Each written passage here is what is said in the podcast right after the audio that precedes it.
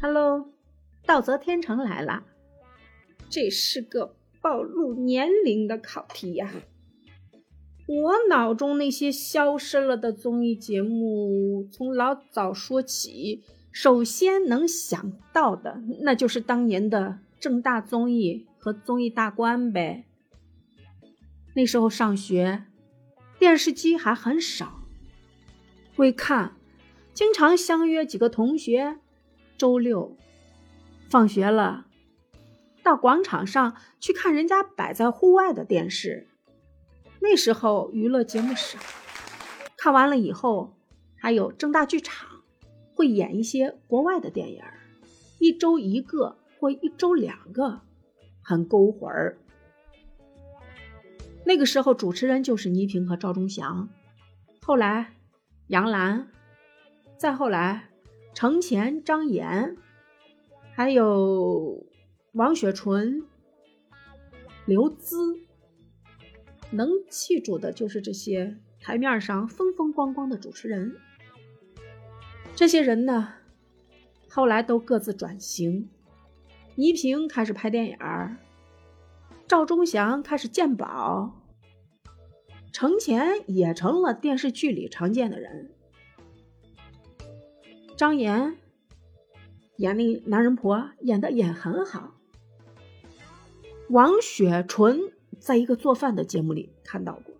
说实话，年轻的时候看着很舒服，很美。后来那个节目做饭那个节目，让我对他一下子变得不喜欢了。原因是在那个做饭的节目里，他手太长了。厨师在案板上切东西，他一会儿上去捏一个，或者捏下来尝一下，然后呢，还喜欢把手指头放到嘴里。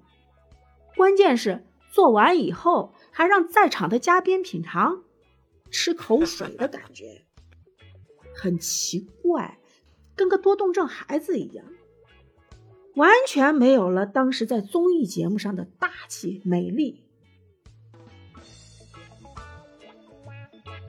刘孜后来也拍电影，演的还挺好。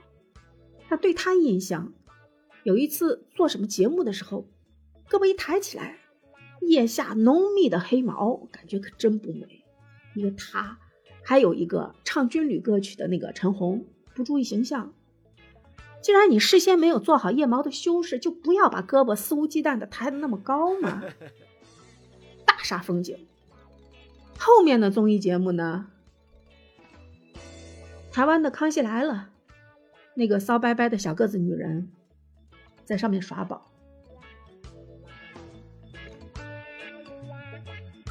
女人嘛，就看这些无聊的三八的东西。说消失了的节目，没消失的节目我也喜欢看。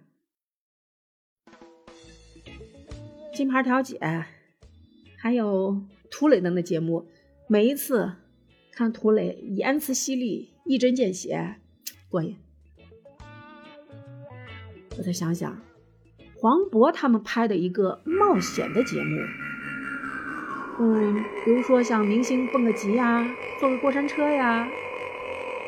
我以为普通大众会囧，其实他们的狼狈相让我很开心。后来，后来，后来，后来，奔跑吧兄弟，我就是演员，跨界歌王，像王凯、吴秀波，当然。吴先生这个人现在不应该提，但他歌唱的还真不错。还有杨幂的那个前老公，唱歌也不错。